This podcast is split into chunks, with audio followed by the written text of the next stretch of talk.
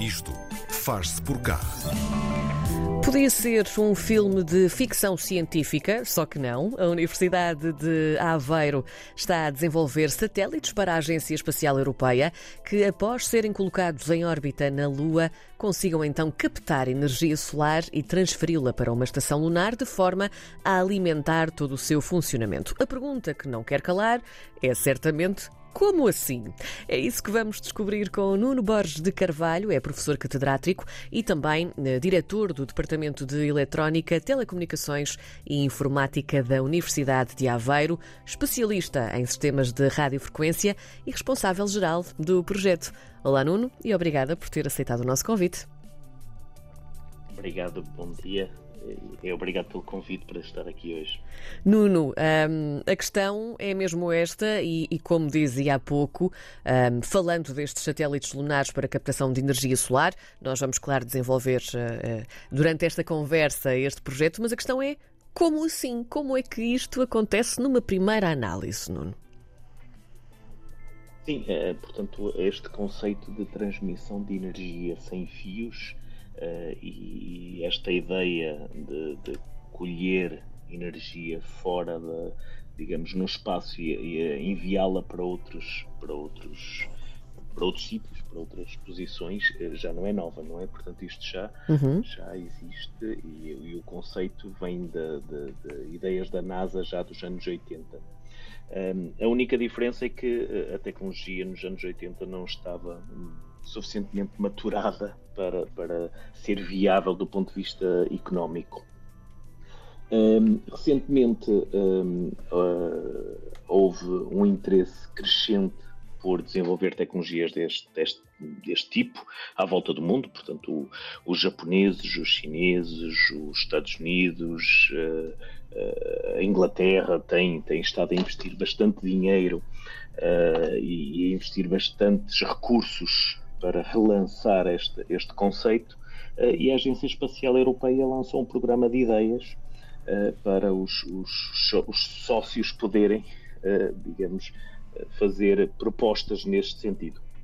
Nuno, um, diga, diga, diga, diga. Não, estava eu a dizer que, nesse sentido, aqui a Universidade de Aveiro juntou um grupo que propôs levar e construir uma solução de transmissão de energia sem fios eh, que permitirá no futuro alimentar as estações eh, base na Lua. Portanto, esse é o conceito geral e, e, e ganhamos, portanto, uh, ganhamos um, um, contrato da Agência Espacial Europeia e estamos agora a desenvolver um, uma prova de conceito aqui no laboratório para mostrar que é viável fazer este, este desenvolvimento. Para que todos uh, também uh, consigamos uh, entender aqui um bocadinho do, do, que se trata isto, porque, sendo totalmente leiga no assunto, obviamente, gostava de lhe perguntar porque é que precisamos de satélites a orbitar a Lua para captar esta energia solar. E porquê é que não era mais fácil, e o Nuno certamente vai responder-me a isto porque sabe melhor do que ninguém, não era mais fácil ter painéis solares na superfície da Lua, como fazemos na Terra, ou isto é completamente impossível? Não, é, é, é, viável, ou seja, hum. da mesma forma que na Terra eu posso ter painéis solares, não é? posso ter o que se chamam agora solar farms, portanto, quintas solares, não é? Sim. com painéis solares a coletar energia, da mesma forma que o fazemos na Terra, podíamos fazê-lo na Lua. Qual é, digamos, o problema na Terra e, e, e, na Lua este problema é aumentado? O problema na Terra é que mesmo que eu tenha um painel solar em casa, ele vai colher energia durante que 6, 7, 8 horas por dia não é? Portanto, o resto do tempo ou é de noite uh, ou, ou, está nublado, no caso da Terra, na Lua isso não se, não se aplica, mas, portanto, uh, há um período em que eu consigo colher, uh, digamos, sol, portanto, consigo ter luz solar e produzir energia, uhum. e há um grande período em que, é, no caso da Terra, é de noite, no caso da Lua, não vejo o sol também, e, e no caso da Lua, este período não são horas, são dias. Ora, o que é que significa? Significa que para ser viável eu ter uma solução destas painéis solares, eu tenho que ter baterias que me uh, consigam disponibilizar energia uh, quando eu não tenho luz solar. É a mesma coisa se passa na Terra, não é? Portanto, se eu quiser ter energia, digamos, durante a noite só recolhendo energia solar, eu vou ter, ter uma bateria que vai ter de carregar durante o dia para durante a noite me permitir ter uh, energia uh, em minha casa. Ora, na Lua é exatamente a mesma coisa, como eu estava a dizer, a única diferença, como eu disse, é que eu tenho vários dias de noite, ou seja, no sentido que eu tenho vários dias terrestres em que eu não vejo uh, o, o Sol. E, o que é que isso significa? Significa que se eu quisesse basear só a produção de energia em painéis solares, eu tinha de ter baterias de dimensão muito grande para colher energia quando eu tenho luz solar e, e, disponibilizar energia quando eu não tenho luz solar.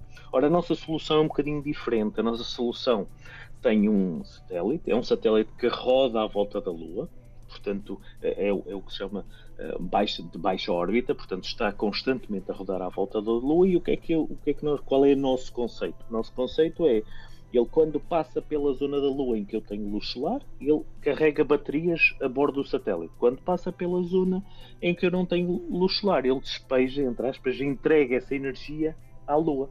E está a fazer isto constantemente. Nós, eh, portanto, os nossos cálculos dizem-nos que estes satélites estarão à volta de uma hora, uma hora e meia de, de, digamos, de tempo de rotação à volta da Lua. E, portanto, de hora em hora e meia, eu tenho uma descarga de energia eh, que eu posso depois utilizar para as minhas para, para a base ou posso utilizar para outros tipos de sensores que eu tenha colocado na Lua. Portanto, esta é a principal razão. É diferente projetar um satélite para orbitar a Terra, por exemplo, e um satélite, neste caso, para orbitar a Lua, Nuno? O conceito é, é equivalente hum. uh, e, e, posso dizer, por exemplo, que uh, há um, devido a este aumento significativo do custo da produção de energia na Terra, está-se a começar agora a assumir que esta é uma solução possível no futuro também para entregar energia na Terra. Portanto, os primeiros projetos, como eu disse, que vinham da NASA, portanto, dos anos 80, uh, eh, assumiam satélites geoestacionários e, estavam, e assumiam uh, painéis solares de dimensão muito grande, ou solar farms, portanto, quintas solares no espaço, e depois tinha a transmissão da energia para a Terra. Hoje em dia também, uh, principalmente o, o, a Agência Espacial Chinesa está a pensar em usar LEOs, portanto Low Earth Orbit, portanto satélites baixa órbita, para poder também disponibilizar energia com satélites na Terra. Qual é, uh, digamos, o, a maior qual é a maior, digamos, stress, se pudermos dizer assim, para, um, para a Terra. É que enquanto na Lua uh, eu, para já, o número de humanos ou de seres vivos vão ser baixos, espero. Claro. Uh, na Terra, eu, eu, eu ter um beam destes de alta potência para a Terra, vou ter de ter considerações um, e garantir que, que, de facto, eu consigo fazer esta transmissão em segurança. Uh, e esse, neste momento, é de facto um, um desafio que, que, se está, que se está a ponderar. E que tempo de vida vai ter um satélite deste género, Nuno? Um, como é que podemos considerar a vida deste satélite? Será longa? Será curta? Como é que é? Uh, pois depende muito, uh, obviamente, se falamos da Lua, se falamos da Terra. Uhum. neste caso, eu, neste caso da Lua, sim, eu, sim. Sim, no caso da Lua, se nós, se nós assumirmos Uh, o que é usual um, ehm, neste momento, eu diria que estes satélites poderão ter tempos de vida a rondar os 5, 6, 7 anos. Uh, se eu, uh, mas obviamente poderemos tentar desenvolver para o futuro soluções que permitam ehm, disponibilizar e, portanto, permitam ter o satélite em órbita bastante mais tempo, porque grande parte dos satélites, por exemplo, na Terra, das, das baixas órbitas, ehm, a, a, limitação do próprio satélite também é energia que, que, eu tenho para, para, por exemplo, repor a órbita a que ele está.